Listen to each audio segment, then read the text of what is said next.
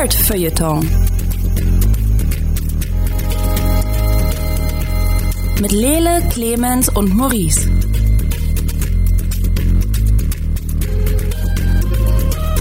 Hallo und herzlich willkommen zu einer weiteren Ausgabe vom Nerd Feuilleton Podcast. Es könnte die 33. Folge sein, vielleicht ist es sie aber auch nicht. Schniefend und auf den Einsatz seiner Medizin wartend ist Maurice Mathieu hier im hosenlosen Studio. Hallo. Und Clemens Zabel hat ein neues Mikrofonstativ, das ihm hoffentlich nicht während dieser Folge auseinanderbricht. Nö, sieht gut aus. Ich glaube, es ist Sieht Folge gut aus. 32. Also ich habe 32 dran geschrieben. Es, Du. es ist Folge 32, aber ich dachte, wir korrigieren Lele einfach mal nicht. Er war so stolz drauf und ich dachte, hey, Ich hab, äh, naja, okay. Ich war ja auch bei der letzten Folge nicht da, die zählt ja, also, na doch, die zählt, egal. ist Ähm, doppelt. Hm, stimmt. Wir haben natürlich wie immer ein äh, großes Potpourri an feinen Themen. Wir haben inzwischen alle äh, Spider-Man Far From Home gesehen. Maurice hat sich The Boys angeguckt, eine Serie darüber, dass Superhelden auch mal eins auf den Deckel kriegen, weil sie irgendwie ein bisschen Arschlöcher sind, wenn ich mich richtig erinnere. ja. ähm, Clemens ist mit mehr Schildkröten als sonst hat er rumgehangen und viel Pizza gegessen. Die, äh, der Rise of the Teenage Mutant Ninja Turtles, er wird also live aus seinem Wohnzimmer berichten. Und ähm, da waren noch mehr Sachen, die ich mir gerade nicht. Äh, ich habe noch ein Buch gelesen, darüber reden wir noch, das heben wir uns aber fürs Ende auf. Und Simon Peck und Nick Frost haben für eine neue Serie bei Amazon unterschrieben. Und vielleicht steigen wir direkt da ein, weil Amazon ist ja gut dabei, sich Serien zu schnappen. Und Simon Peck. Äh, und Simon Peck. Ähm, die machen ja auch die Herr der Ringe-Serie, wenn ich mich richtig erinnere und so. Und jetzt ist eben, sind eben Simon Peck und Nick Frost ähm, bei Amazon für eine Serie namens Truth Seekers. Und äh, ich würde sagen, wir sind generell Fans von dem, was die beiden so zusammen machen. Stimmt. Richtig. Äh, namentlich so Sachen wie Hot Fuzz oder äh, Shaun of the, Dead. Genau, The World's End war auch okay. Ähm, Äh, genau. Ja. Paul Und- fand ich auch ganz lustig. Ja. Ähm, es geht um äh, eine, ein Team von paranormalen äh, Detektiven. Ähm, so wie man sich das so richtig gut vorstellt, die sich, die sich ähm, Kirchen angucken, in denen Geister rumgeistern, Untergrundbunker, äh, verlassene ähm, Anstalten und so weiter und nach Anzeichen für äh, Aktivitäten von Geistern suchen. Und ich glaube, das ist ziemlich perfekt, finde ich. Ich weiß nicht, wie es wie es für euch, also ob, ob ihr euch das gut vorstellen könnt oder ob ihr sagt, ja, nee, sorry, von den beiden habe ich echt, eigentlich muss es nicht mehr sein. Ich liebe es, die beiden in irgendwas zu sehen. Ich, ich überlege bloß gerade, also, hm. es ist wieder eine, eine Comedy, oder? Ich bin mir Ich bei hoffe. denen echt nicht mehr sicher, ehrlich gesagt. Ich hoffe.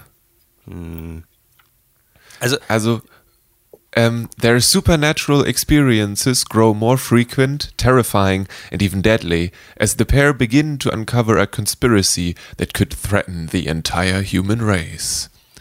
Ja, Also, Comedy, clearly Ich Comedy. denke, es wird, es wird komödiantische An- äh, Anteile haben, weil ich kann mir die beiden einfach nicht in einem todernsten Ding vorstellen.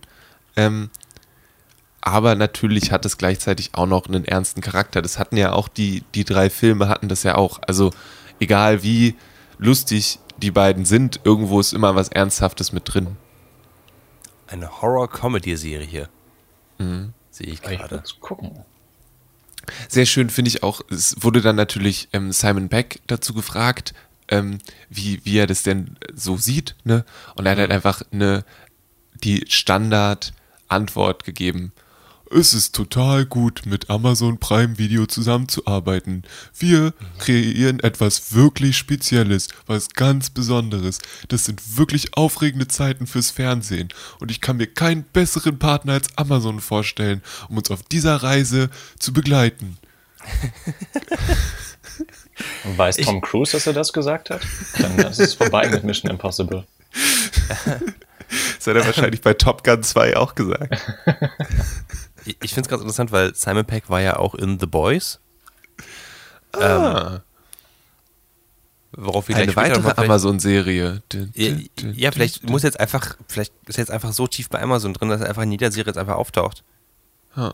Wir sehen jetzt auf vielleicht demnächst bei hat Miss Maisel. So, vielleicht hat er auch so einen Exklusivvertrag. Kann ja sein. Gut Die möglich. machen ja inzwischen Gefühl, alle. Die, die, die Plattformen sind so ähnlich wie früher äh, die Studios das gemacht haben, dass sie sich die Schauspieler einfach für eine Zeit einkaufen. Comics haben damit nie aufgehört. Hm. Das hat ja für die Studios immer sehr gut funktioniert, oder Clemens? Ja, nein, ist halt immer so ein Ding gewesen, ne? Also irgendwann, es gibt ja auch Regisseure, die dann, bei denen war das auch so, die hatten dann keine Lust mehr, haben gesagt, gut, dann mache ich halt einen Scheißfilm, damit ich aus eurem Vertrag raus bin. Und da kommen schlechte Filme her.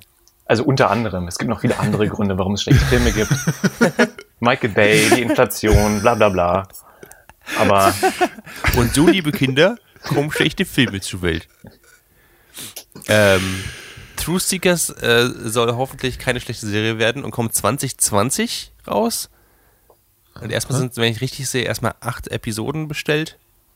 Ähm, ich glaube, ich würde mir alles angucken mit Simon Peck und Nick Frost. Und warum nicht das? Jetzt ist noch die Frage, ob Simon Peck und Nick Frost nicht auch zumindest in der Cornetto-Trilogie stark von ihrem Regisseur profitiert haben. mit Sicherheit. Und Ja. ob sie, also wenn, wenn, wenn jetzt die nächste News wäre, dass der da auch noch mitmischt, dann würde ich sagen, we have a winner. Ähm, ah, ich, ich weiß nicht so richtig, ob. Äh, ja, also klar, im Idealfall würde ich einfach nochmal die Cornetto-Trilogie einfach gucken. Also, Stimmt auch wieder. Ja, und das ist ja auch gut, wenn die mal was Neues machen. Ich meine, ich finde sie auch so stark, die sind ja auch durchaus äh, witzige Typen. Ja. Ja. Ähm, und ich freue mich eigentlich für, um jetzt mal seinen Namen zu nennen, Edgar Wright, dass er mal ähm, was ohne die beiden macht. Also ich fand alles, was er, Scott Pilgrim zum Beispiel, war ja auch geil. Und dann gibt's ja immer noch Baby Driver. Ich würde mir wünschen, dass er sich in die Richtung weiterentwickelt und dass wir von ihm mehr solche Sachen kriegen. das stimmt. Also noch ein Baby Driver wäre absolut göttlich. Ähm, ja. Dann mit einer besseren Story und wir sind am Start. You know. Ja, doch. Äh, Ich halte daran fest. mach ruhig. ähm, ich bin, ich bin so ein bisschen, also ich, ich frage mich, was da kommt. Ich, ich hoffe so ein bisschen, dass sie wirklich so einen so einen Stil reinpacken, ähm, dass sie es jetzt, also dass sie auf Schippe nehmen, so wie sie, ähm, ich weiß nicht, ob ihr diese, diese Geisterjäger-Serien früher gesehen habt, diese wirklich Bekloppen von Leuten, die einfach wirklich irgendwo hingehen und so tun, als wären da Geister. Also ja, wie liefen eine Zeit lang, Mythbusters. glaube ich, auf RTL 2 oder so, ne? Unter anderem, ja. Das waren wirklich, wirklich schlimme, langweilige Sachen. Wo dann Genau. einfach alle zehn Minuten, damit äh, Spannung gibt, Soundeffekte reingeschnitten wurden und die Kamera gewackelt wurden. Also, wow, habt ihr das mitgekriegt? Und du sitzt Ja. vom Fernseher und denkst, ich habe nichts mitgekriegt. Die Kamera Kameramann ist gestolpert. Was ist da los? Ähm, mit, mit Danksagung an das Blair Witch Project. So ein bisschen, aber auch mit Dank an die Mythbusters, weil von da haben sie eindeutig dann das äh, Corporate-Design und die Art, die zu machen, geklaut. Und wenn sie das in dem Stil aufziehen, glaube ich, dass es eine coole Sache wird. Aber ich würde sagen, wir gucken noch mal rüber, wenn es ein bisschen mehr Infos gibt. Truth the Oder ein Seekers. Trailer. Ja, oder ein Trailer oder irgendwas, was nicht Amazon in höchsten Tönen lobt. Bis dahin ähm, hast du, bist du auch bei Amazon geblieben, war glaube ich Amazon, und hast Jo. dir die Boys angeguckt. Eine äh, Verfilmung quasi einer Comicserie, ähm, die einer dieser vielen, die ge denen gesagt wurde, ja, wir machen eine Serie draus, wurde auch tatsächlich eine Serie draus gemacht wurde. Ähm, und du hast äh, schon im Vorgespräch angefangen zu schwärmen, Maurice. Was ist da Mhm. los? Ähm, also The, Boys äh, basiert auf den Comics von Garth Ennis und es geht, also es wird oft verglichen mit einer moderneren Version von Watchmen. Ähm, aufgrund der Tatsache, dass es halt ein Superhelden-Team gibt, aber es geht gar nicht darum, was die Superhelden super Tolles machen, sondern einfach, dass sie über den Menschen stehen und wie sie sich in die Gesellschaft quasi einfügen. Und das klappt halt im späten Kapitalismus ungefähr so gut, wie man sich das vorstellen könnte. Das heißt, Superhelden werden gecastet und äh, eine große Firma besitzt oder hat die Superhelden unter Vertrag und es geht eher darum, wie die PR dafür machen. Und es ist super unterhaltsam und gruselig zu sehen, wie die Superhelden quasi wie, ähm, wie Filmstars eigentlich vermarktet werden und wie sie aber auch mit der, mit der mit den Leuten umgehen. Es gibt also das große Superheldenteam namens The Seven. Und The Seven sind praktisch sieben Superhelden, die einfach unantastbar sind. Ähm, und in der ersten Folge gehen sie zum Beispiel schon davon, also geht es eigentlich schon darum, dass es jetzt ein neues Mitglied der Seven gibt, nämlich Starlight. Und Starlight ist ähm, eine junge Frau, die total idealistisch ist und die ganze Zeit quasi die, die Filme, weil die Superhelden äh, sind auch in Filmen natürlich drin, äh, die Filme von den Superhelden gesehen hat und sagt, okay, sie möchte auch Superheld werden, sie hat die Kraft, ähm, ich glaube, Licht oder Elektrizität zu absorbieren und äh, das wieder rauszuschießen, aber das ist eher nebensächlich. Viel wichtiger ist, ähm, sie muss ein, ein, Werbevideo quasi einsenden, ein, ein Bewerbungsvideo und wird dann genommen ähm, und ist dann in diesem großen Raum, in diesem riesigen äh, Seven Tower ähm, zusammen mit der Parodie von Aquaman. Er heißt dort The Deep. Ähm, nice. Und, und sie, äh, sie sind einfach so, hey, cool, dass du es geschafft hast und so. Und ähm, sie erzählt, dass sie, dass sie früher einfach so sehr von, von den Seven beeinflusst worden ist, dass sie auch so, ein, so einen kleinen Crush hatte auf, auf The Deep, aber das war so ein Schoolgirl-Crush. Und er antwortet halt darauf, indem er sich die Hose runterzieht und anfängt, sie an, anzufassen. Und das ist quasi das Setting, in dem wir dann, in dem wir drin sind und sagt, hey, wenn du nicht rausgeworfen werden willst, ich bin die Nummer zwei, dann würde ich sagen, kniest du dich mal hin. Es ist unglaublich unangenehm, also wirklich krass unangenehm. Ähm, und das ist quasi der Punkt, an dem wir sehen, wie der Charakter sich weiterentwickelt.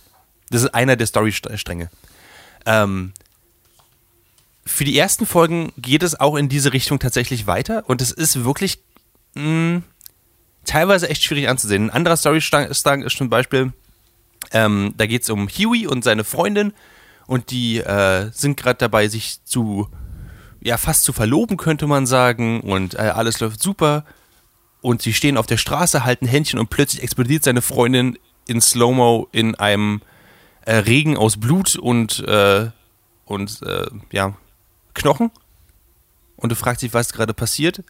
Und äh, ihre Version von The Flash, der heißt dort A-Train, ist einfach durch durchgerannt. Und, yo, ist düster. scheiße. Ist, ist sehr düster und er hält quasi bloß noch ihre Hände in der Hand. Und dann sagt er, ja, ich kann leider nicht aufhören, ich muss weiterrennen. Und er rennt einfach weiter. Und am Ende kriegt er halt eine Entschuldigung, am, im, also sowas in der Art, im Fernsehen, dass es sehr, sehr regrettable ist und ähm, sowas passiert leider. Und Kollateralschaden und so. Und dann werden ihm 45.000 Dollar irgendwie äh, angeboten und das war's. Und Huey kann damit aber oder möchte damit aber nicht umgehen und sagt, okay, das reicht mir nicht, der hat jemanden umgebracht, der muss auf zur Strecke gebracht werden. Und alle sind aber so, aber das ist ein Superheld. Was, äh, nee, das, so funktioniert das nicht.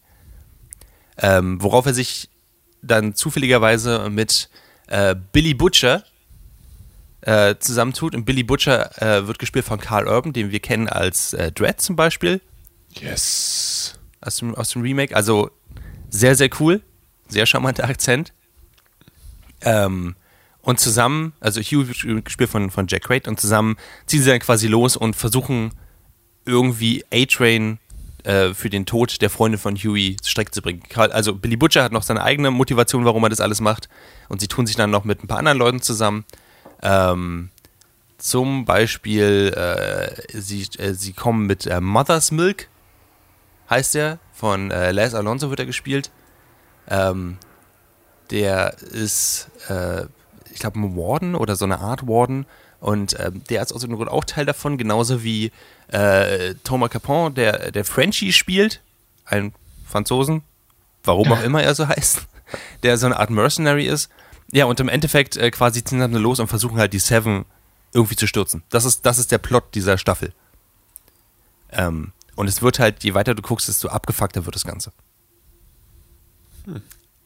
Ähm, genau. Und ich kann die Serie wirklich bloß empfehlen, weil sie wird einfach, sie wird so schrecklich, aber wirklich auf die gute Art schrecklich. Also, mh, hm, du, du denkst dir an irgendeinem Punkt, ja, okay, äh, wahrscheinlich würde das so ablaufen, wenn es Superhelden geben würde. Klar, warum nicht? Und da fühlt sich ein bisschen schlechter dann, aber auch gut unterhalten. Nice. Klingt jetzt nach einem sehr desillusionierten Ding. Findest du das gut? Fürs Genre. Also wir sind ja alle Menschen, die ein bisschen sehr viel davon konsumiert haben. Ich würde behaupten, wir konsumieren mehr Superhelden-Scheiß als der Otto-Normalverbraucher. Einfach weil wir schräg sind. Mhm. Ähm, Hast du was in der Richtung schon mal gesehen? Du hast es vorher mit Watchmen verglichen. Stimmt Ähm, das? Ich, ich würde sagen, es hat zumindest Watchmen-Vibes. Watchmen, finde ich, geht noch auf einer, weil es eine, aus einer anderen Zeit einfach ist, auf eine ganz andere politische Ebene daran. Ähm, darum geht's hier aber gar nicht so richtig. Jetzt sind halt andere Themen dafür wichtig, die MeToo-Debatte, ähm, aber auch, wie gesagt, dieses Late-Stage-Capitalism ist halt sehr krass, halt diese, diese Serie zu sehen und gleichzeitig immer vor jeder Folge zu sehen, hey, präsentiert von Amazon Prime. Ich so, ja, danke Amazon. Cool, jetzt gucke ich mir ein bisschen Kapitalismuskritik an. Geil. Ähm, da- da- das sind so diese Arten von, von Sachen, die das Ganze ein bisschen merkwürdig machen. Aber es ist eine verdammt gute Serie, die gerade auch von diesem Superhero Fatigue, was finde ich jetzt ja auch schon seit ein paar Jahren reincreept, ähm, durchaus angebracht ist und durchaus auf einer hm, immer noch erwachsene Art eine Superhelden-Story erzählt, ohne einfach unnötig brutal zu sein. Hm. Also ich meine, es gibt ja auch die, es, es geht ja auch in diese, äh, ich glaube, The Preacher ist ja auch eine Amazon-Serie, die ja in eine ganz andere Richtung geht. Auch von Garth Ennis. Ähm, genau, und ähm, die, die war mir immer ein bisschen, hat sich zu ernst genommen und war ein bisschen, äh, also mit der konnte ich nicht warm werden, Hm. weil sie einfach auf dieses, sie war mir nicht comichaft genug, sag ich mal. Wenn das, wenn das Sinn ergibt für eine, für eine Comic- Comic-Adaption. Ähm, aber The Boys ist es halt, die haben diese, diese blöden Kostüme und dazu halt gesetzt aber diese wirklich Grausamkeiten, die sie halt reinpacken. Es gibt zum Beispiel, ähm, es gibt Homelander. Homelander ist der Anführer, das ist praktisch Superman. Und es verfolgt ziemlich genau die Story, was, wenn Superman einfach ein Arsch wäre. Ähm, aber halt nicht in diesem festen DC-Universum, äh, sondern halt in diesem Universum von The Boys. Und es gibt natürlich eine Parodie auf die meisten Superhelden, zum Beispiel, also ich habe ja vorhin von The Deep erzählt, es kommt dann raus, The Deep ist gar nicht äh, der Number Two Guy bei The Seven. Alle hassen The Deep, alle denken, er ist einfach nur The, the, the Fish Guy. Ähm, und, äh, und keiner nimmt ihn wirklich ernst. Und äh, der versucht dann innerhalb der Staffel irgendwie sein Image zu ändern. Ähm, auf, auf die seltsamsten Arten. Zum Beispiel versucht er dann, ähm, weil er sich ja wirklich mit Fischen unterhalten kann, ähm, mit äh, aus einem, aus, einem, äh, aus einem Aquapark einfach einen Delfin, den er sehr mag, zu befreien. Und baut aber Scheiße und schnallt den Delfin nicht richtig an in seinem Transporter und muss dann bremsen und der Delfin fliegt halt raus und wird dann überfahren.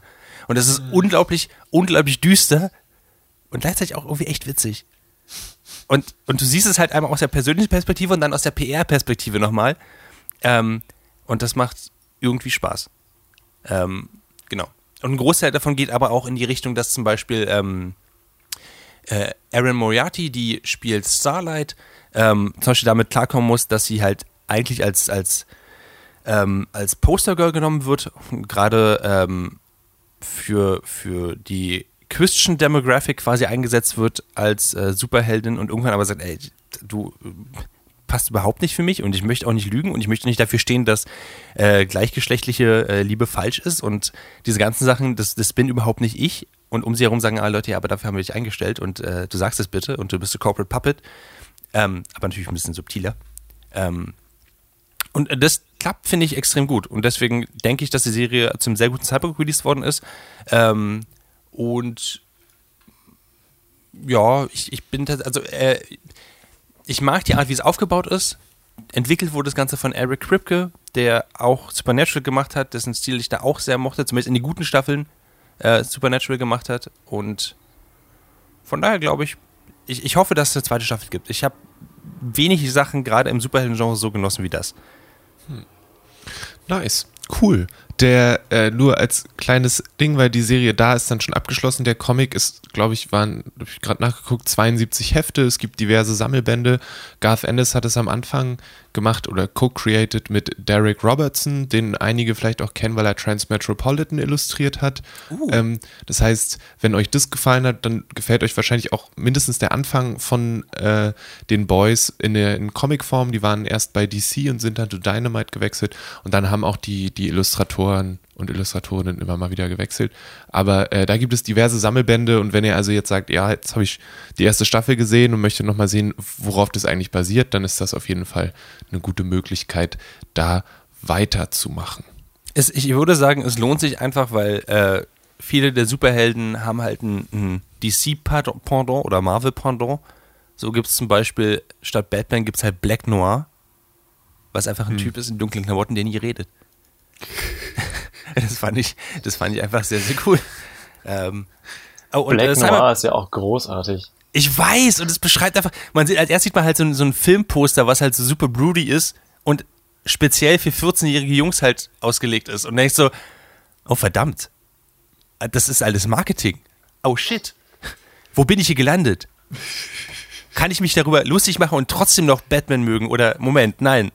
Und ähm, das fand ich, das fand ich doch sehr, sehr, äh, sehr cool. Äh, an der Stelle noch vielleicht ganz, ganz wichtig: ähm, äh, Simon Peck spielt den Vater von Hugh Campbell, der praktisch der Meinung ist, er setzt sich doch einfach auf die Couch und guckt mit dem Fernsehen, aber auf eine sehr liebevolle Art. Er ist, er ist quasi dieser passive, hey, das ist ein Superheld, du kannst nichts dagegen machen, 45.000 Dollar sind eine Menge Geld, nimm das einfach an und halt die Klappe. Aber halt auf eine, hey, you don't have the fight in you. Du, ich, ich, glaube nicht, dass du dagegen ankommen kannst. Niemand kann dagegen ankommen. Also einfach diese Passivität auch des Zuschauers äh, nochmal sehr gut darstellt. Was auch so ein bisschen fucked up ist. Wie gesagt, also wenn man, es, es hat diese, diese Pseudo-Intellektualität, wie halt diese Kritik auf Amazon, bei Amazon oder halt äh, dieses passive Element, während man selber einfach nur passiv rumsitzt. Also es ist durchaus interessant. Ich kann die Serie wirklich nur empfehlen. Es gibt eine zweite, also eine zweite Staffel wird jetzt gedreht, soweit ich weiß. Ähm, auf die freue ich mich sehr. Und ansonsten könnt ihr euch The Boys jetzt auf Amazon Prime angucken. Alright. Clemens, was Positives. Die Teenage Mutant Ninja Turtles, sie sind on the rise. Sie sind, sie kommen wieder. Sie waren nie weg. Was ist, also, wir haben uns in, was, bisschen- ich habe mir nur die, den, den Intro-Song nochmal angeguckt und die Animation sieht ja doch, sie, die sind weit gekommen inzwischen. Ähm, und, aber es ist nicht die erste Serie, die jetzt diesen Stil hat. Sehe ich das richtig? Was? Das ist eine komische Frage. Du meinst die erste Serie generell? Bestimmt Naja, nicht. ich- Nee, ich habe also in diesem äh, mit sind es diese Turtles, ist es die erste Serie mit diesen Turtles oder gab es schon eine andere Staffel vorher mit diesen Turtles so. oder also die Turtles generell gibt es ja seit den 80ern. ja, das, Äh, dem bin ich mir 2012 gab es eine Turtle-Serie, äh, die ging dann auch, äh, ich glaube, bis 2016. Die war 3D animiert. Die Mhm. war so mäßig, weil sie dieses ganze 80er-Ding einfach nur aufgekocht hat. Da ist jetzt Rise of the Teenage Mutant Ninja Turtles mit diesem Stil. Also für die Turtles ist der definitiv neu. Mhm. Äh, sie haben, glaube ich, ähm, Anfang des Jahres oder letzten Jahres ähm, damit angefangen. Und sie haben das Ganze komplett umgekrempelt. Und viele Menschen sind da auch ein bisschen verwirrt, weil es sind nicht mehr die Turtles, die wir früher hatten. Also sie haben einiges ähm, neu gemacht. Zum Beispiel haben die Schildkröten zum ersten Mal wirklich unterschiedliche Körpertypen. Also sie sind wirklich Wow. unterschiedlich groß und sie sind auch, da, das kitzelt ja den Nerd in mir. Okay, du hast auch, Maurice verloren. Sie sind auch alle Schildkröten? Ja, Das ist ja, ist ja krass. Äh, Aber es, es sind immer noch Schildkröten. Äh, Sorry, du kannst sofort weitermachen. Ich, Yeah. ich frage nur ganz kurz. Es sind immer noch aber Schildkröten, sie, haben, sie sind Ninjas und sie haben unterschiedliche äh, Masken auf, richtig? genau. Sie heißen auch Okay. immer noch Donatello, äh, Leonardo, Michelangelo und Raphael. Okay, Realität wiederhergestellt. Du kannst gerne Ja, weitermachen. alles klar. Und weil sie cool sind, haben sie sich gedacht, es gibt ja mehr als eine Art Schildkröte. Also sind sie alle unterschiedliche Schildkrötenarten, die es auch wirklich gibt. Und ich dachte mir so, Yeah, you Also- would say that. ähm, Michelangelo ist eine äh, Dosenschildkröte, äh, Raphael ist eine Schnappschildkröte, Donatello ist eine Weichschildkröte und baut sich darum immer eigene Panzer. Und Leonardo ist eine Rotwang-Schmuckschildkröte. Darum hat er so ähm, freche rote Zacken hinter der Maske. Ähm, sonst Ah. haben sie äh, sich auch noch ein bisschen was überlegt, die Charaktere mal anders ähm, zu gestalten. Also Donatello ist zwar immer noch der Technikgeek, aber er ist da nicht schüchtern mit. Er weiß, dass er geil ist, er weiß, dass er Sachen bauen kann und ist deshalb so ein bisschen cocky. Und äh, immer wenn was schief geht, ist er so, ja, okay, kann passieren, ne? aber generell kann ich schon geile Sachen bauen. Äh, Michelangelo ist nicht nur der Sprücheklopfer, sondern der Künstler der Gruppe. Also der macht Graffiti und solche Sachen. Ganz interessant. Und dann haben sie das, was viele Menschen extrem wütend gemacht hat. Leonardo ist nicht mehr der Anführer. Raphael Was? Aber das war, doch sein, sein, das war doch sein ganzer Charakter, dass er der Genau. Anführer ist. Das, Was äh, macht er denn? Er hat eine blaue Maske und er war der Anführer. Wenn man mich fragen würde, wie würde ich Leonardo beschreiben von den Turtles? Ja, das, that's it. Jetzt, jetzt ist er das Logistikgenie, das wirklich cool planen kann und bei dem wir denken, ah, der sollte wirklich Anführer sein. Ah. Und Raphael ist nicht mehr einfach nur wirklich wütend und brutal, weil das war nämlich das Einzige, was Raphael konnte, und Exakt. eifersüchtig auf Leonardo sein. Äh, Raphael ist jetzt der Anführer, der damit struggelt und der hinter seiner großen, er ist auch die größte und dickste Schildkröte, weil er die Schnappschildkröte ist, ähm, dahinter mit ähm, Ängsten zu kämpfen hat und ganz oft verunsichert ist und sich deshalb nicht traut äh, zu kämpfen oder Befehle zu geben. Und dann sind die anderen Turtles auch nicht scheiße zu ihm, sondern sie sind supportive. Und sie sagen so, okay, das dürfen wir jetzt nicht sagen, wir müssen ihm ein bisschen helfen. Und die sind eigentlich ganz süß. Und Achtung, sie haben noch was gemacht, was die Fans ja auf die Palme gebracht hat. Sie haben jetzt andere Waffen. Holy shit. Holy shit. Die drehen alles um, was ich von Turtles dachte, was ich kannte. Äh, gleich in der ersten Folge verlieren sie alle ihre Waffen und äh, finden ein mystisches Layer und haben dann magische Kung-Fu-Waffen. Hm. Alle außer Donatello, der sagt, nein danke, ich mach das lieber oldschool mit Futuristic Hightech Weaponry. Der bleibt bei seinem Stab, der nicht einfach nur ein Stab ist, sondern der tausend Superfähigkeiten hat. Das ist so ein bisschen wie der Stab von Nami. Ah. Bei One Piece nur noch viel krasser mit Raketen und so Zeug. ähm, sonst äh, verfolgen sie nicht wirklich einen Plot, sondern es ist ein bisschen wie Teen Titans Go. Die wuseln Also halt so ein ein, bisschen Ding, durch, ein Ding pro Folge. ja, sie wuseln so ein bisschen durch ihre Turtle-Welt und im Hintergrund ist immer irgendwie was los. Und da gehen sie aber nur so Stück für Stück drauf ein. Ansonsten gibt's die Folge, da ist Meister Splinter krank. Meister Splinter ist auch großartig. Er ist sehr mopsig und sehr faul. ähm, die heißt The Sickness, Mr. Splinter, Mr. Splinter. Meister Splinter wird Senior krank. Splinter. Muchacho Splinter ähm, wird krank und Splinter hat sieben Phasen der Krankheit. Äh, das ist nämlich die Rattengrippe. Ah, und in Phase okay. 7 sagt er zu allem Ja, worum man ihn bittet. Und die Turtles ähm, versuchen jedes Jahr Phase 7 zu erreichen, ohne sich anzustecken. Und darum geht's die ganze Folge.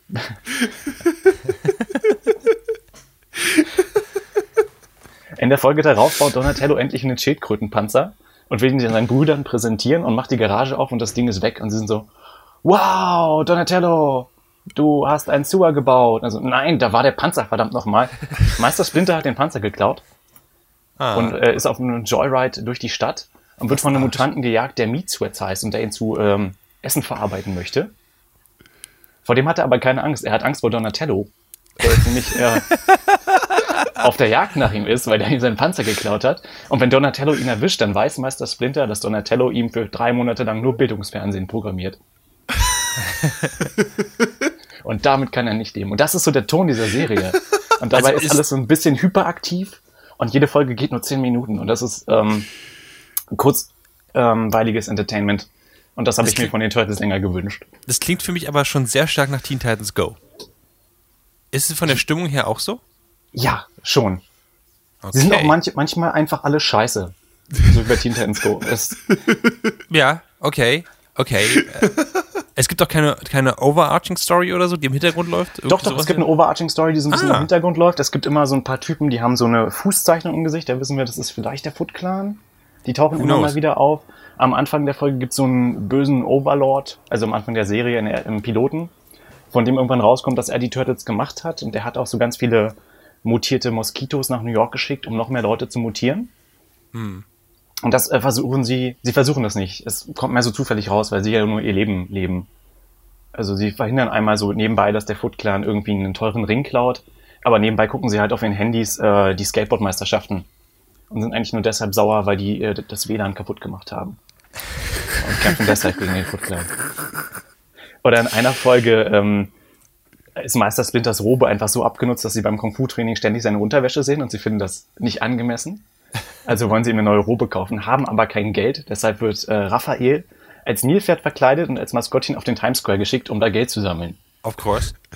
Naturally. Naturally. Ich meine, es sind schon große mutierte Schildkröten. Sie hätten sich einfach so auf den Times Square stellen können, aber ich nehme an, Nilpferde sind besser im Geld machen. Aber ja, klar, cool. Ja. Ähm, ja, ich bin gespannt, ob die äh, Overarching Story dann jetzt in den nächsten Staffeln noch weiter ausgebaut wird, ob das irgendwie zu einem Ende kommt. Du hast jetzt die erste Staffel komplett gesehen, ja? Genau. Okay, die zweite Staffel ist, soweit ich weiß, wird ja noch gemacht gerade? Ja. Genau. Und ich kann sie echt empfehlen, wenn ihr auf der Suche nach kurzweiligen Sachen seid. Ich schaffe immer nur so drei Folgen am Stück und dann kommt der Ernst des Lebens wieder um die Ecke. Aber äh, jetzt wollte ich was Positives sagen. Also, Ha. Ich würde an der Stelle ganz kurz reinwerfen, es klingt für mich sehr hart nach T-Titans Go. Ich kenne deswegen irgendwo auch, also verstehen, dass einige Fans damit nicht ganz happy sind. Äh, meistens auch Fans mit Nostalgia-Goggles drauf, aber nichtsdestotrotz. Hm.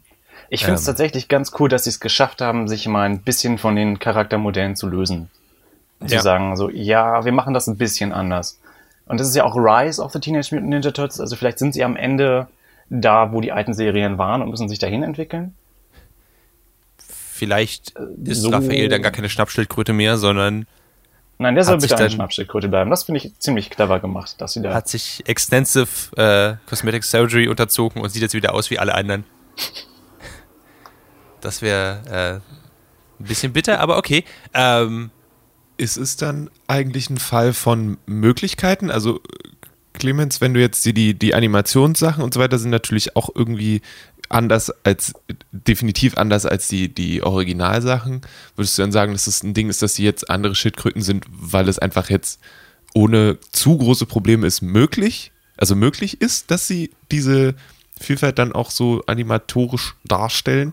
Oder ist es, war das vorher einfach nur so ein bisschen Faulheit? Oder ich glaube, das war vorher Faulheit. Also das ist ja das Ding. Teenage Mutant Ninja Turtles ist ja jetzt kein meisterhaftes Franchise, das von irgendwelchen äh, Genies in mühevoller Kleinarbeit zusammengefitzelt wurde, sondern das war ja eigentlich eine Parodie auf Daredevil. Und es sollte ein Spielzeug verkaufen. Und es sollte dann im Nachhinein Spielzeug verkaufen. Und deshalb waren die auch immer, sahen die irgendwie alle gleich aus. Am Anfang hatten die auch alle rote Augenbinden und hatten noch gar keine Namen, sondern haben sich nur durch die Waffen unterschieden. Und ähm, ich finde das jetzt eigentlich ein ähm, Zeichen von großer Kunstfertigkeit oder von künstlerischer Ahnung zu sagen, wir geben den andere Körpertypen. Denn das ist eigentlich in so einer, wie sagt man, Konstellation von so einem Team ja eigentlich auch in äh, animierten Serien immer üblich, dass sie alle irgendwie unterschiedlich aussehen. Ja. Bei den Turtles konntest du sie immer nur ähm, an den Farben unterscheiden. Und in dem Moment, wo du die zum Beispiel äh, demaskierst oder zum Beispiel nur die Umrisse sehen kannst und wenn sie dann keine Waffen haben, waren die immer gleich. Jo. Und das ist eigentlich ähm, auch vom Design-Aspekt lazy und nicht gut. Und ja. äh, da ist es jetzt schon um einiges cooler geworden. Nice. Du musst nur den Schatten der Schildkröte sehen und weißt, ah, das ist Donatello. Denn der ist groß und schlaksig und ähm, Raphael ist halt breit und muskulös. Donny ist klein, wie so ein kleiner Affe. Und äh, Leonardo hat so eine Parcours-Figur, ähm, weil er da überall rumspringt. Außerdem ähm, finde ich es echt clever, den Waffen Fähigkeiten zu geben. Denn ich habe mir oft gedacht, so, ja, aber guck mal, das ist der Shredder und das ist der Krang und ihr habt halt Ninja-Waffen und ich weiß, ihr seid mutierte Schildkröten, aber ihr könnt nicht so gut sein. Und ähm, Leonardo kann mit seinem Schwert, der hat jetzt ein Schwert nur noch, ein größeres, kann zum Beispiel Portale öffnen. Und äh, Raphael hat so eine Art, ähm, wie heißen denn diese äh, Polizeischlagstöcke? Baton, ne, Baton? Batons, irgendwie so heißen die, ja. ja. Und ähm, kann damit so eine Art Astralfigur von sich erschaffen und ist dadurch stärker. Ähm, das haben sie auch noch nicht ganz rausbekommen. Also das passiert hin und wieder, aber sie haben noch keine Kontrolle, weshalb sie irgendwann sagen, vielleicht können wir Meister Splinter fragen, ob er uns trainiert. Das hat er nämlich in der ersten Staffel noch nicht so richtig gemacht. Ah. Ähm, genau, Mikey hat so eine Art Morgenstern, der Feuer wirft und ähm, Donatello wollte keine mystische Waffe und hat halt diesen Superstab. Hat aber auch tausend Wechselpanzer, die er zu sich rufen kann, wie Iron Man. Also, okay. dass sie wirklich gesagt haben, wir, ähm, wir gucken mal, was da möglich ist und versuchen das mal anders zu machen. Das ist ihnen wirklich gut gelungen ich kann verstehen, dass das die ganzen Nostalgia-Menschen nicht wirklich äh, reizt, aber ich bin ja auch der Meinung, selbst wenn wir alte Formate wieder aufwärmen, können wir das ruhig mal mit einem neuen Spin machen. Hoffentlich. Ähm, stimmt. Ich würde an der Stelle ganz kurz sagen, aber ich glaube nicht, dass es lazy war, dass sie damals alle gleich aussahen. Ich glaube, das hatte durchaus für die damalige Zeit, wo die rausgekommen sind, die ersten Turtles, durchaus auch einen Hintergrund äh, im Spielzeug, weil sich das sehr, sehr gelohnt hat, so zu machen. Ähm, und auch, glaube ich, von den Animationsfertigkeiten einfach. Also nicht lazy, eher günstig. Aber ist, ähm, ist aus, ich würde argumentieren, ist aus künstlerischer Sicht das Gleiche. Ja, also ich würde argumentieren, für eine Kinderserie, die deren Hauptaufgabe ist, Spielzeug zu verkaufen, ist Kunst jetzt nicht unbedingt der richtige Begriff. Aber ja, ich, ich glaube, wir meinen insgesamt das Gleiche. Schaltet auch nächste Woche wieder ein, wenn Maurice und Clemens jeweils sagen, ich würde argumentieren und sich dann Dinge sagen, die sich und sich eigentlich nicht wirklich streiten, aber wir finden ein Thema und dann wird Willkommen zurück bei Ich habe eine Meinung und Clemens hat eine andere. Äh. und Lene kommt rein und sagt, nein. All das und mehr hier im Nerdfeuilleton Podcast. Ja. Ähm, Also, Rise of the Teenage Mutant Ninja Turtles ist eine Empfehlung und wahrscheinlich immer so in drei Folgen Größe, weil es sonst ein bisschen übermannt, ähm, weil es vielleicht auch manchmal ein bisschen viel ist. Ich habe mir, glaube ich, mal die erste Folge oder so angeguckt und war so, wow, okay, okay, okay, jetzt passiert hier ganz schön viel Scheiß und ihr versucht einen Humor zu machen, aus dem ich, glaube ich, ein bisschen rausgewachsen bin. Ähm, aber wir probieren es nochmal. So. Ähm, Ich finde schön, dass sie einen Titelsong haben, der irgendwie geil ist. Ja. Zu, zu viele Cartoonserien verzichten in letzter Zeit darauf. Der auch sehr ähm, äh, wie die 80er auf Crack. Also das hat mich sehr an so ein Thundercats-Intro erinnert, aber viel schneller und äh, viel energetischer. Und das ist auch so ein, ich finde den Zeichenstil sehr viel energetischer als alles andere, gerade in den Kampfszenen. Ich bin sehr begeistert. Also von mir gibt es eine definitive äh, Must-Watch-Empfehlung, wie Lede schon sagte, maximal drei Folgen, glaube ich, weil sonst ist, ähm, merkt man hart, dass man doch auf die 30 zugeht und nicht mehr für so viel Zu haben ist. Aber so zwischendurch mal zum Abschalten ist das ganz nett. Alright. Cool. Und dann, äh, wurde wir, wir haben eh- das Teenage Mutant Ninja Turtles, der Rise of the Teenage Mutant Ninja Turtles ist quasi ein Reboot. Und wir haben ja schon in den letzten Jahren ähm, mehrere Reboots erfahren. Der, das Lieblings-Reboot-Thema aller Menschen ist Spider-Man, weil es schon so oft probiert ist. Wir haben das sehr oft ausklamüsert. Es gibt eine Origin-Story, dann fällt Gwen Stacy irgendwo runter und dann ist die, der Reboot wieder vorbei, weil irgendwie hat Andrew Garfield dann doch keine Lust mehr oder Tobey Maguire oder wer auch immer. Und jetzt ist ja gerade nochmal Spider-Man am Start. Es gab dieses Jahr Spider-Man Far From Home ähm, als Nachfolger von Spider-Man Homecoming, beziehungsweise Film, der direkt nach Avengers Endgame spielt. Und wir haben den jetzt alle gesehen. Und Maurice sagt immer so schön, er fand den Film so herrlich dumm. Und das ist, Oh ja. das möchte ich gerne erklärt haben. Bitte? äh, von dir, Maurice, weil oft ist es auch so, dass Filme dumm sind und dann ist es so, ja, äh, das funktioniert nicht, weil der Film ist dumm. Wie kann ein Film dumm sein und trotzdem so gut unterhalten? Naja, ich würde argumentieren. Ähm, also, der Film ist dumm auf die schönste Art, weil der Film für sich einen Charakter nimmt, den er bereits etabliert hat und ihn jetzt einfach auf einen Adventure-Pfad schickt in diesem Universum, wo nicht, oder zum Großteil nicht das, äh, das, die Welt vernichtet wird vom nächsten großen Bösen. Jedenfalls ist es nicht der anfängliche Thread, den wir mitbekommen, sondern einfach um Probleme geht, wie er will einfach nur ähm, sich mit äh, dem Mädchen, das er mag, irgendwie äh, nach Paris verziehen und äh, ihr seine Liebe gestehen. Er will irgendwie aber auch sich einfach nur entspannen auf diesem Trip. Er hat Probleme mit Bullies und so. Und das meine ich mit, der Film ist schön dumm und dann kommen halt, kommt da dieser Superhero-Thread rein. Und der Film nimmt sich aber darin gar nicht so richtig ernst, habe ich das Gefühl. Ich meine, klar, am Ende haben wir diese große gesichtslose Armee, die er bekämpfen muss, wie es immer ist. Also kurzer, machen wir schon, Spo- wir machen noch keine Spoiler. Ähm, insgesamt würde ich sagen, geht's zum großen Teil in diese Richtung, dass einfach nur man folgt Peter Parker, wie er auf einem, auf einem Klassenausflug ist. Und dass man auch zum Beispiel immer sieht, wie die Lehrer damit umgehen, dass jetzt ständig die Klasse angegriffen wird und mehrfach dem Tod entrinnen. Und sich einfach nur freut, aber dass sie die ganze Zeit geupgradet werden zum nächstgrößeren, mega, ultra, super Sorglos-Paket. Äh, fand, ich, fand ich super unterhaltsam. Und das ist, das ist halt diese Art von, von doof, über die man nicht zu viel nachdenken soll. Und der Film sagt es aber auch relativ offen. Oder zum Beispiel, als er einen neuen Anzug bekommt, den er, glaube ich, von, von äh, Shield gestellt bekommt und dafür muss er sich kurz ausziehen und ähm, in dem Moment läuft aber einer seiner Klassenkameraden halt rein und macht ein Foto von ihm. Das, Aber äh, es ist noch wichtig, dass da auch eine Frau ist, die ihm I- sagt, er soll sich ausziehen. Ja, dazu wäre ich jetzt noch gekommen.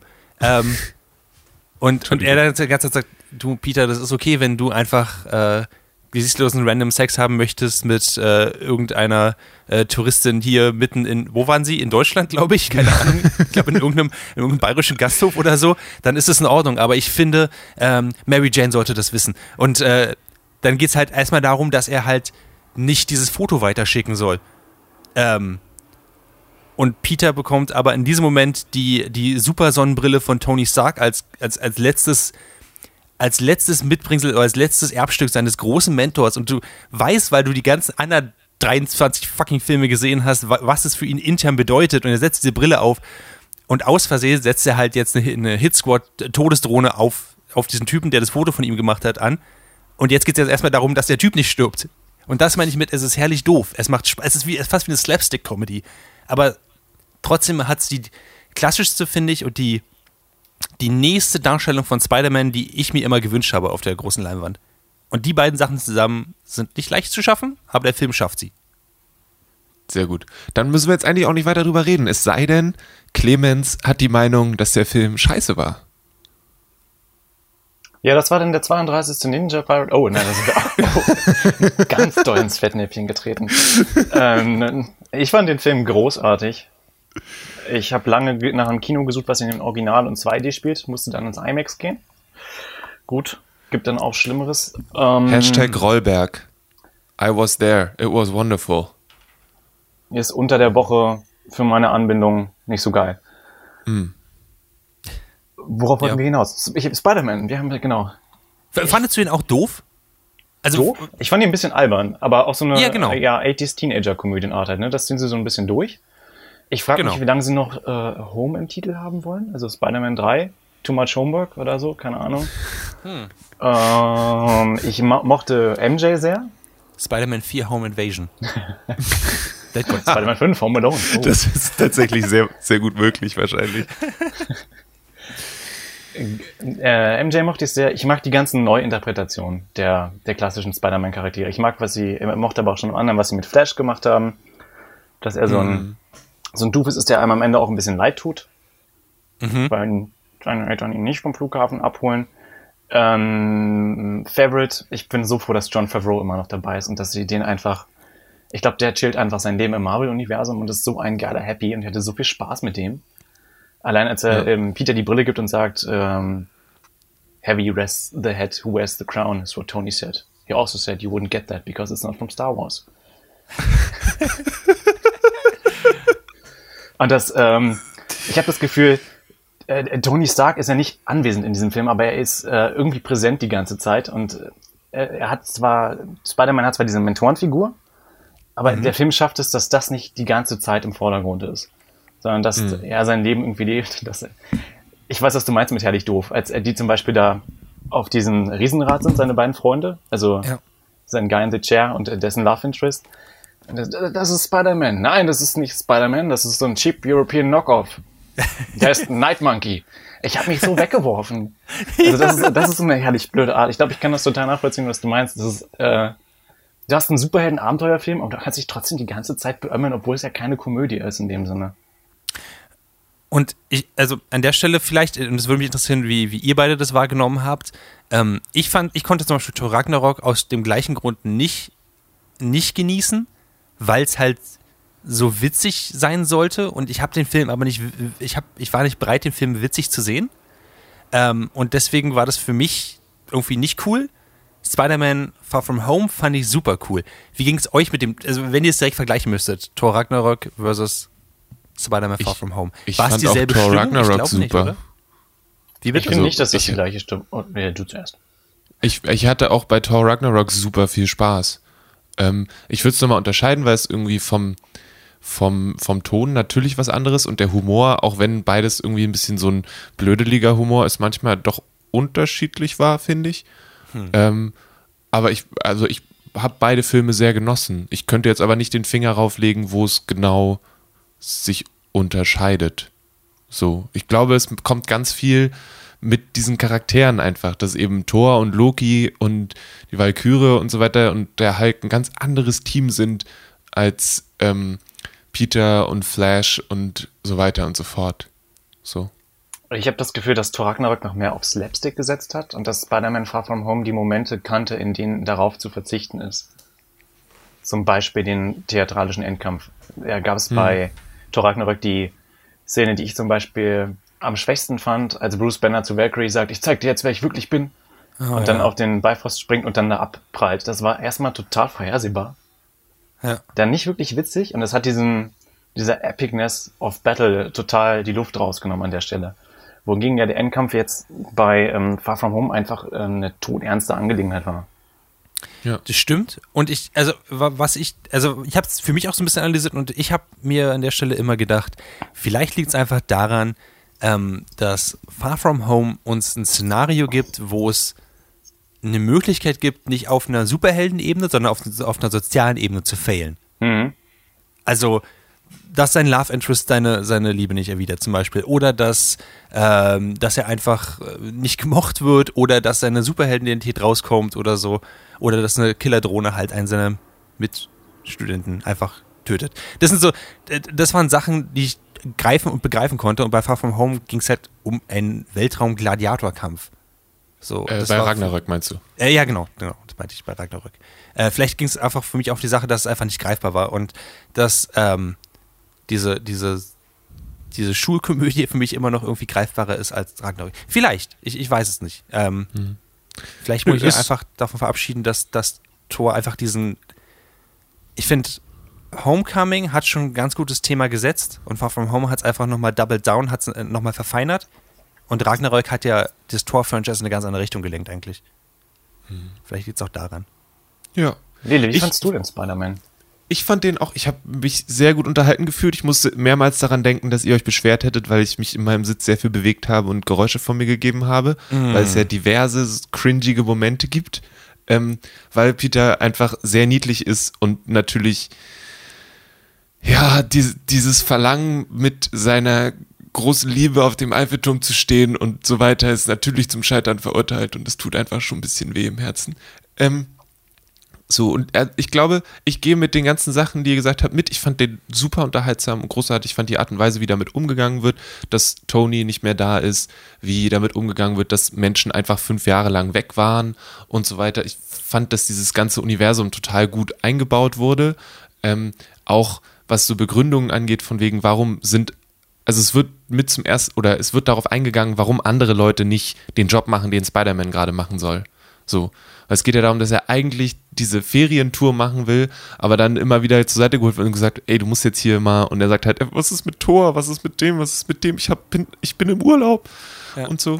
ähm, ich fand auch total cool, dass die, dass die Sache mit Happy auch in Bezug auf Aunt May, was ja schon in, also schon vorher so ein bisschen anklang, dass das weiter fortgeführt wird auf eine sehr unterhaltsame Art und Weise. Ich glaube, das Einzige, was mich gestört hat, was mich ein bisschen rausgeholt hat, auch tatsächlich, der Film spielt auch kurzzeitig in Berlin.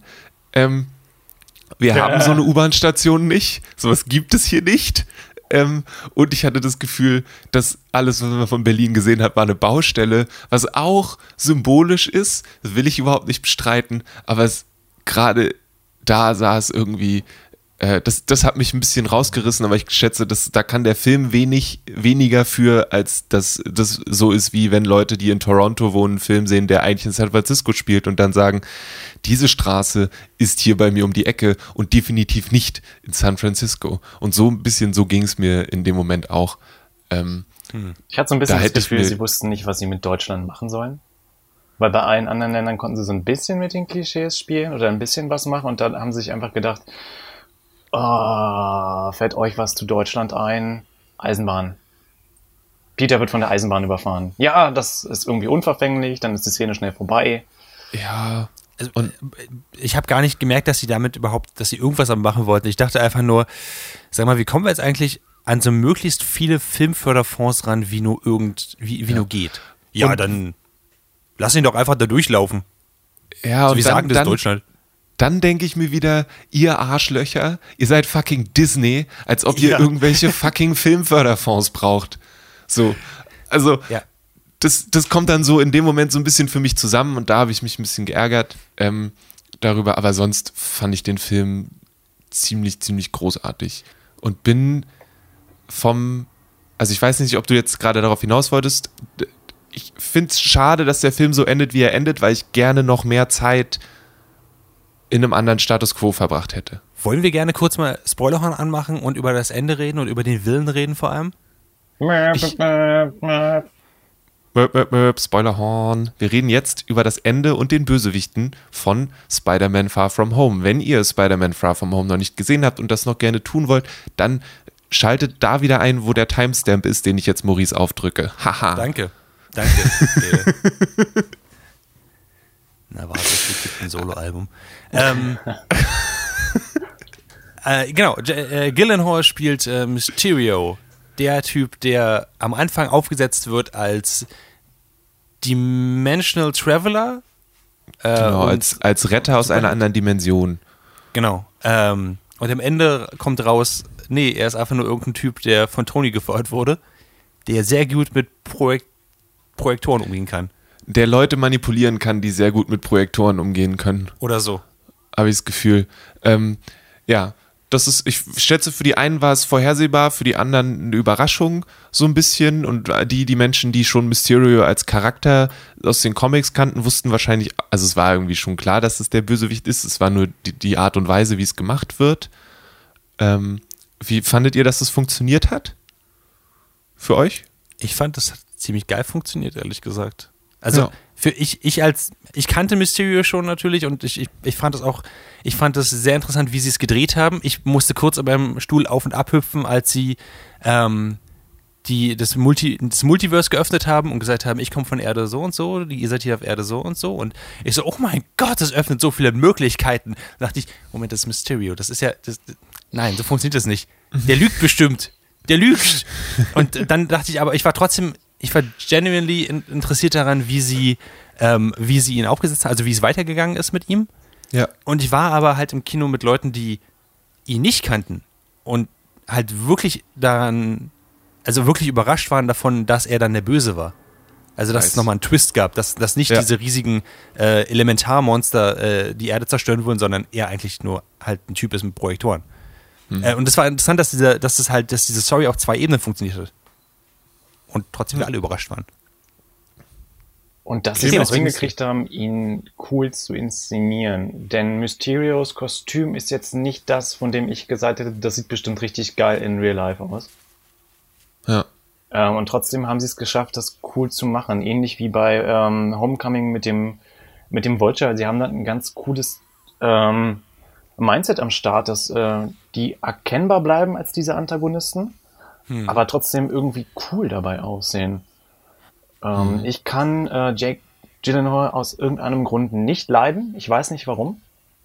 Ich fand ihn aber gut. Ich fand ihn wirklich Nice. gut und ich fand, er hat das wirklich cool gespielt und ich fand sogar erst die richtige Besetzung für die Rolle. Ähm, Ich fand ihn am Anfang, ich habe stellenweise vergessen, dass er ja der Böse wird. Oder ist die ganze Zeit. Weil er ja doch eine sehr einfühlsame, nette Art hat. Und dieses Mentoren-Ding. Ich dachte so, vielleicht machen sie es ja auch nicht. Exakt. Genau das.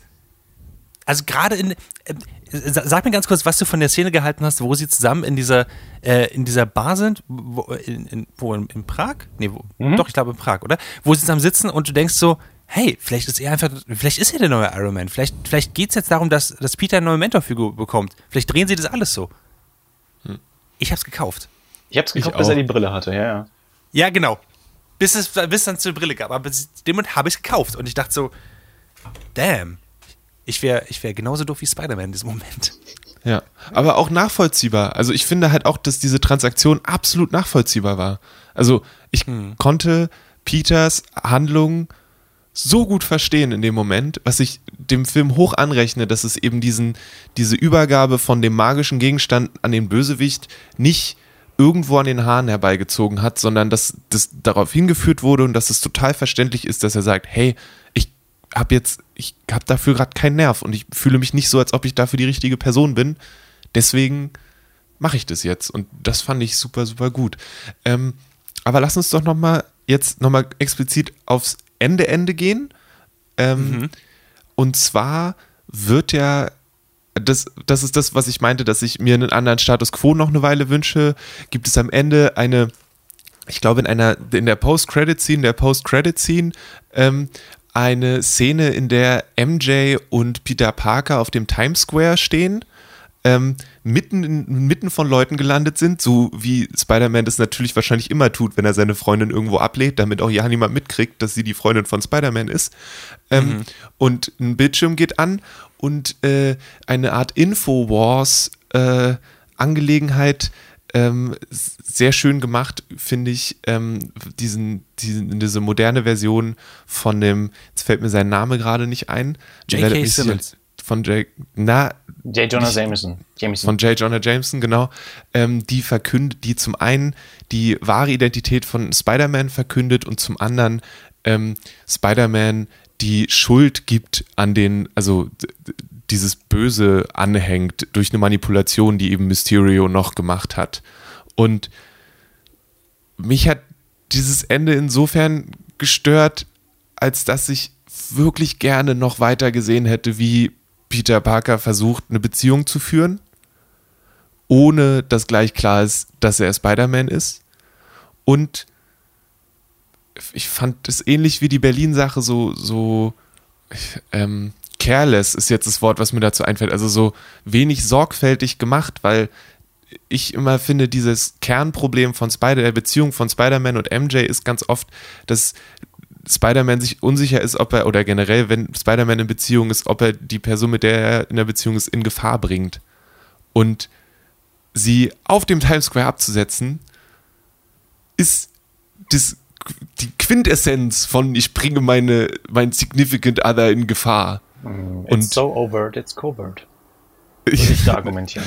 Das, das nächste, was aber passiert, ist, dass alle Telefone draußen haben. Ich finde, das funktioniert halt bei dem alten Spider-Man, da hat vielleicht mal jemand eine Kamera dabei gehabt, so, aber wenn du die ganze Zeit darauf eingehst, dass Flash alles filmt und dass alle Leute immer ihre Handys draußen haben, dann, also, funktioniert, also funktioniert das für mich einfach nicht. Es ist irgendwie schade. Und ich, wie gesagt, ich finde, für mich eskaliert es zu schnell. Also, ich, ja.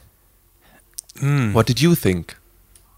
Also es, an sich, du hast fünf, nee, mehr. Du hast jetzt sieben Filme gehabt, wo, wo Spider-Mans geheime Identität geheim geblieben ist. Und die Andeutung von, von dem nächsten Film, wo es halt nicht mehr so sein wird. Ich glaube, das Franchise kann es aushalten, mal in eine andere Richtung zu gehen. Ich stimme dir aber soweit zu. Ich persönlich fühle mich auch am wohlsten eigentlich, wenn dieses, diese, wenn diese soziale Spannung noch da ist, dass er halt immer entdeckt werden kann. Ja. Ähm, könnte mir vorstellen, dass ein Großteil da, davon abhängt, dass äh, Tom Holland einfach nicht mehr in diese doofe Maske rein möchte. Weil er hat sie sich jetzt sowieso schon 18 Mal vom Kopf gezogen in der Mitte äh, von, von irgendwelchen Leuten oder so. Ähm, vielleicht liegt es daran, aber ich, ich stimme dir auf gewisser Weise zu. Auf anderer Seite würde ich sagen, ich bin gespannt, wie sie damit weitergehen. Weil es ist ja ein Post-Credit-Scene, wir sehen ja nur, wie dieses Video rauskommt und gesagt wird, hey, Spider-Man ist übrigens ähm, Peter Parker. Und dann endet es ja einfach. Wir wissen nicht, ob das Leute ernst nehmen. Wir wissen, wir wissen nicht, ob damit umgegangen wird. Äh, Das ist so, es könnte einfach ein Red Herring sein. Ich bin mir noch nicht ganz sicher.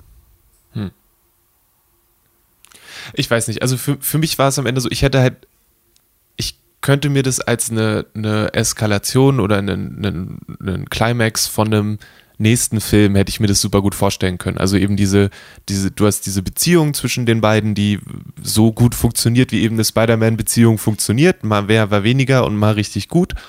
Und ich finde halt auch, dass MJ so als Charakter eine sehr eigene Persönlichkeit hat und dass da ja sicherlich auch reinspielt. Ähm, und dass es dann passiert, das hätte ich mir sehr gut vorstellen können. Und so finde ich, ist es zu. Ich, vielleicht ist auch einfach mein Wunsch nach Slice of Life, Spider-Man, MJ, Peter Parker damit ein bisschen zugrunde gegangen. Aber du hast natürlich vollkommen recht, wir wissen nicht genau, was sie damit machen. Deswegen kann es natürlich auch sein, dass sie ganz, ganz andere Dinge vorhaben. Also, versteh mich nicht falsch, das, das kann auch total nach hinten losgehen. Ich persönlich finde die Spider-Man-Stories, wenn es darum geht, dass er eine eigene Firma aufbaut und, und äh, ohne Maske rumläuft und so, das sind für mich immer die schwächsten. Für mich klappt es am besten, wenn er halt einfach versucht, ähm, ein normales Leben zu führen. Deswegen fand ich, haben für mich viele der, ähm, der Tobey Maguire Spider-Mans irgendwie funktioniert. Also, außer wenn er halt getanzt hat, aber, you know. ähm, und, und ich sehe das auf jeden Fall in Gefahr. Aber der, die haben jetzt zweimal sehr viel richtig gemacht und die haben jetzt mit, äh, mir persönlich mit Far From Home genau die Version von Peter Parker und genau die Version von Spider-Man gegeben, die mir bisher kein Film geben konnte. Ähm, I'm gonna cut them some, some slack. Alright. Clemens? Ich vertraue ihm da total. Ich finde, das ist ähm, seitdem dieser Spider-Man in Civil War äh, Captain America das Schild geklaut hat, hat er auch mein Herz geklaut. Oh. Und ähm, ich mag den sehr. Ich finde, äh, die, bisher haben sie mich immer überzeugt mit allem, was sie gemacht haben. Und ich dachte mir bei jedem Mal, oh toll, Ja klar, Michael Keaton als der Geier. Das wird bestimmt. Oh, das ist großartig. Äh, Sie bringen den Geier ein. Oh ja, ja, na klar. ja, natürlich. Jake fucking Gyllenhaal. Als ob mein Kaffee nicht schon bitter genug ist. Ich glaube, ich muss kotzen. Und dann auch noch Mysterio. Der hat mir damals bei Spider-Man 2 den Spielspaß verdorben, weil er immer Felsplatten nach mir geworfen hat. Und dann, oh, das ist fantastisch.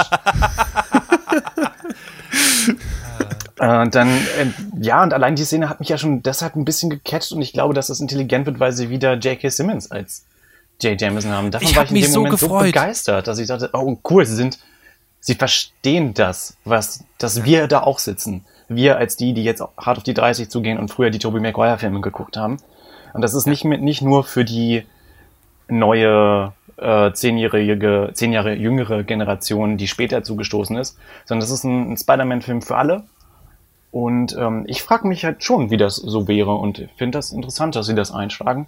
Und zum anderen denke ich mir, es ist halt aber auch nur Peter Parker. Wenn du jetzt nicht weißt, wer das ist und du die Comics nicht gelesen hast und du lebst in dieser Welt und dieser Typ sagt dir, das Spider-Man ist Peter Parker, denkst du dir, wer? Und Aber- das wird ja auch aufgesetzt wie so ein Infowars-Ding. Ja. Also deswegen Ja, glaube aber ich tatsächlich, dass sich alle es sofort glauben. Aber gleichzeitig kennt ja, also es, es ist aber gleichzeitig auch immer noch eine Serie oder ein Film, der ja immer in diesem kleinen Kosmos von Peter Parker stattgefunden hat. Also es ging immer um die Leute um ihn rum. Und die wissen genau, wer er ist. Also ja, aber an seiner Schule. das auch? Das ist doch die Frage. Das ist ja aber, das ist doch vollkommen, das ist doch bei Matt Murdock und der, der will genau das Gleiche, dass eben, dass es, also, das ist die eine Sache und die andere Sache ist halt, ist doch dieses klassische, ich will nicht mit dir zusammen sein, weil ich bin eine Gefahr für dich. Und wenn mein Bild irgendwo ist und irgendwelche Leute trotzdem so sind, dass sie das glauben, was gerade bei Infowars super spannend ist, weil es gibt genug Leute, die glauben, Natürlich. dass Sandy Hook ein Dings war und so weiter. Na Bullshit. Und deswegen ist es halt so, natürlich wird es in die Richtung gehen. Und entschuldige bitte, wenn das Infowars Pendant auf dem Times Square auf dem großen Bildschirm läuft, dann scheint es in dieser Welt eine größere Relevanz zu haben als irgendwo sonst. Ich wollte damit nur sagen, wir wissen noch nicht, wie das Universum damit umgeht. Und ich muss auch ganz ehrlich sagen, dieses, oh, ich habe eine Garantität, weil ich muss dich beschützen und ich weiß nicht, ob ich dir zusammen sein kann, dieses Slice of Life, das muss ich nicht nochmal haben. Ich, also, Genau, aber das, da führt es für mich so ein bisschen auch hin. Und deswegen, das glaube ich nicht, weil so, deswegen haben sie MJ ja komplett anders aufgesetzt. Also das, werden- das haben sie, also ja. wenn, wenn sie in die Richtung gehen, würde es mich, würde es mich überraschen, weil dann hätten sie den MJ-Charakter anders machen müssen. Weil Hätten diese sie Art auch von den MJ wird, Main-Character anders machen müssen. Ja, also generell, der ganze Supporting Cast, der ganze Supporting Cast von Spider-Man, sagen wir mal aus den 90ern, aus, oder 80ern, aus den Comics, war ja aufgesetzt von, oh mein Gott, ich weiß gar nicht, wie ich mir die Schuhe zubinden soll, um gekidnappt zu werden. Und dann hat es auch super Sinn gemacht, weil alles war darauf aufge aufgebaut, dass wenn Peter nicht super, super vorsichtig ist, kommen Villains und, und hau also hauen generell allen auf die Fresse, die er mag. Aber ich glaube, das ist jetzt nicht mehr der Fall. okay. Dann äh, heißt es, wir müssen das rauskriegen. Ihr habt in der letzten Nerd Folge besprochen, wann der nächste Spider-Man-Film kommt, glaube ich. Also, wenn wir das jetzt nicht mehr aus dem Kopf wissen, dann hört die einfach nochmal. Da ging es auch um Stranger Things Staffel 3. An dieser Stelle sind wir so gut wie durch. Ich habe nur noch eine kleine Kleinigkeit und zwar möchte ich, äh, habe ich gerade das äh, neue Buch von William Gibson, der ja bekannt ist als Autor von Neuromancer und ich wollte nur ein kurzes ähm, Public Service Announcement äh, von mir geben. Wenn ihr im Januar Lust habt, das neue Buch, das da heißt Agency, zu lesen, lest vorher nochmal das Buch davor, The Perry Farrell, weil das wird euch sehr helfen zu wissen, worum es überhaupt geht bei The Agency. Dann seid ihr nicht so wie ich und sitzt da und denkt, "Wa- warum, was ist hier gerade? Nur so als kleines Info-Ding und ich wollte kurz damit angeben, dass ich das Buch schon habe. Das waren die beiden Dinge, die mir da wichtig waren. Ziemlich cool. Wann kommt Ähm, das nochmal raus? Das kommt im Januar 2020. Uh. Ähm, Mensch. es sollte eigentlich im April dieses Jahr rauskommen und dann hat der Verlag gesagt, ja, nee, hm, machen wir ein bisschen später und hat es auch nie wirklich begründet und William Gibson war laut Twitter auch überrascht darüber, aber hey, so ist das Leben manchmal. Ähm, das hier war der, wie ich gelernt habe, 32. Nerdfeuilleton Podcast. Mein Name ist Lele Lukas, mit mir hier im hosenlosen Studio waren Clemens Zabel, Yay! Kawabanga an der Stelle mal. Kawabanga und Maurice Mathieu. D d- ähm, Insert 90s Catchphrase. Die findet ihr auch beide in den sozialen Medien. Maurice als Chucky Chuckson und Clemens Zabel als Clemens Zabel. Mich findet ihr als Kalle Blomqvist bei Twitter. Mein Name ist Lele Lukas und wir machen all das hier unter dem Deckmantel von Dragons Eat Everything. Auf dragonseateverything.com findet ihr sehr viele schöne Podcasts, Interviews, geschriebene Dinge, Buchkritiken, was auch immer das Herz begehrt. Guckt da also vorbei und wenn ihr extra spitze seid, dann schreibt ihr eine Review bei iTunes. Eigentlich auch müsst ihr dafür nicht mal extra spitze sein, nur ein bisschen cool und das seid ihr ja, weil ihr den Podcast hört. Ähm, gebt uns da gerne fünf Sterne und wenn ihr eine Review schreibt, dann liest Clemens die in der sexy Stimme vor. Und wir wissen alle, dass wir das gerne wollen, deswegen schreibt uns bitte eine Review mit den fünf Sternen. Habe ich irgendwas vergessen? Ähm, ich glaube, das war es größtenteils. Gut, wenn ihr das jetzt am Freitag hört, den 9.8., dann geht doch abends entweder zum Bergfunk Open Air selbst hin oder schaltet Alex Berlin ein, um euch das Bergfunk Open Air im Fernsehen bzw. wie auch immer anzugucken. Da könnt ihr vielleicht doch den Maurice sehen. Äh, ziemlich mein sicher sogar, weil er da Sachen moderiert. Das wird Ah. sehr cool.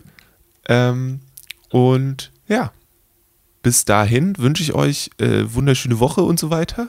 Und wir hören uns in zwei Wochen wieder, wenn der Nerdfeuilleton dann Nummer 33 in eurem Podcast-Feed erscheint.